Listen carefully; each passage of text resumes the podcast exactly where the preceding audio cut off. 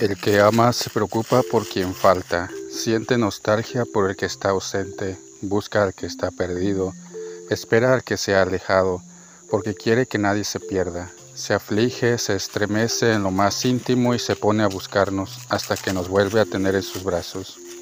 El Señor no calcula la pérdida y los riesgos, tiene un corazón de padre y madre y sufre por la ausencia de sus hijos amados. Pero ¿por qué sufre? Si este hijo es un desgraciado, se fue. Sufre, sufre. Dios sufre por nuestra lejanía y cuando nos perdemos espera nuestro regreso. Recordemos, Dios nos espera siempre con los brazos abiertos, sea cual sea la situación de la vida en la que nos hayamos perdido. Tomada del Ángelus del 11 de septiembre de 2022.